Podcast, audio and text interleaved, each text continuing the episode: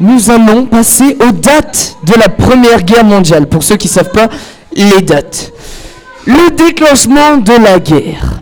L'assassinat de l'archiduc François Ferdinand d'Autriche en juin 1914 provoqua la colère de l'empereur d'Autriche-Hongrie. Ce dernier accuse le meurtrier d'être un Serbe. Il va donc menacer la Serbie.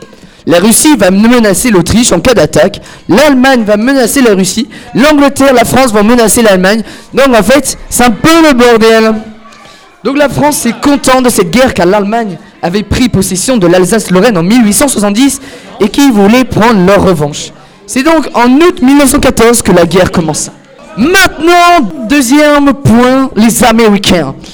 En avril 1917, au début de la guerre, les Américains voulaient être neutres. Mais de plus en plus, l'opinion publique commence à penser que l'Allemagne est un ennemi. Et l'idée se consolide avec l'attaque d'un paquebot en mai 1915. Les Américains vont donc débarquer en France et aider la triple entente. Et donc la fin de la guerre, c'est l'armistice de Rotonde qui est signé le 11 novembre 1918 entre les forces alliées et l'Allemagne. Le caporal Clairon Cellier du 171e remplace le trompette de l'armée vaincue et à plein poumon lance le cessez-le-feu libérateur que les sonneries des régiments de France reprendront jusqu'à perdre le souffle sur le passage de ceux qui viennent demander merci.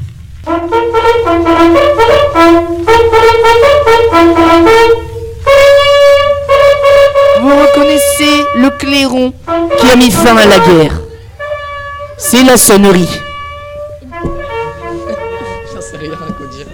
Voilà, merci à tous de nous avoir écoutés. J'espère que vous avez passé un bon moment ou pas.